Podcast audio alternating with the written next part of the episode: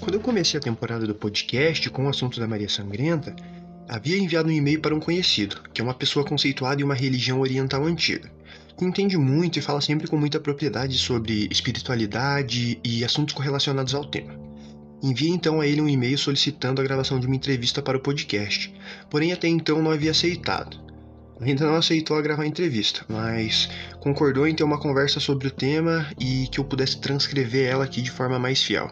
E o que vocês vão ouvir a seguir é a transcrição dessa conversa. Quando falamos sobre a lenda de Mary, Blood Mary, Maria Sangrenta ou Loira do Banheiro, é, primeiro de tudo precisamos pensar qual a veracidade dessas lendas, desses contos, dessas histórias. Aqui no Brasil existe a história da Maria Sangrenta, Maria Augusta, ou seja lá como você conheça que basicamente gira em torno da história da filha de um político que teve uma morte trágica em frente a um espelho e por isso começou a assombrar a partir dos espelhos. Se olharmos para os Estados Unidos, também tem uma história de Blood Mary, que gira mais ou menos no mesmo sentido. É, ao analisarmos a veracidade dessa história, primeiro temos que analisar a morte. Será que essa morte realmente existiu? Se sim, esses espíritos conseguem assombrar vários lugares ao mesmo tempo? E a resposta é basicamente sim e não. Mas espera aí, como assim?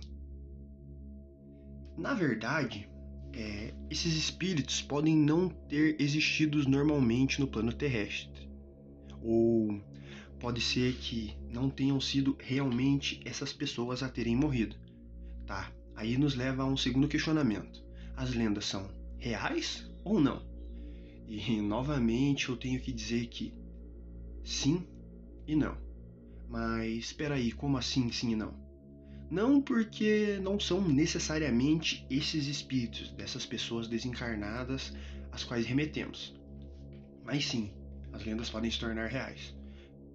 Vou explicar para vocês como. De acordo com a religião que eu sigo, existe uma coisa chamada forma pensamento. A forma pensamento é uma coisa que quando a gente pensa muito, fala muito sobre uma coisa, ela pode se tornar real. Provavelmente você já deve ter ouvido isso de uma avó, avô, tio ou algum ancestral que possui algum conhecimento que a gente certamente ignora. Mas o fato é que sim, isso pode acontecer.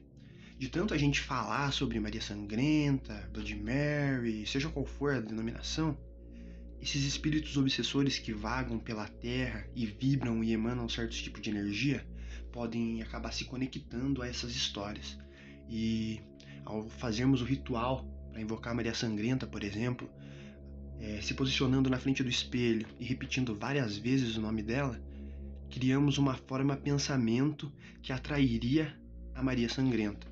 Como ela não existia de fato, ou ela mesma não existia, mas algumas energias de espíritos obsessores podem se atrelar a essa história, a gente acaba atraindo esses espíritos obsessores que por meio desses canais podem acabar nos assombrando, vamos dizer assim. Pois esses espíritos são seres desencarnados que não conseguiram encontrar a luz e seguir o seu ciclo de reencarnação, ficando aqui apegado à matéria e aos prazeres da vida terrena.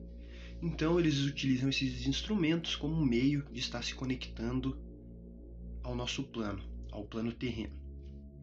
E o que eu tenho para dizer é que se a gente não tem o conhecimento, se você não tem o um mínimo de conhecimento e de respeito sobre esse assunto, não brinque com ele, pois você não sabe o resultado de uma simples brincadeira.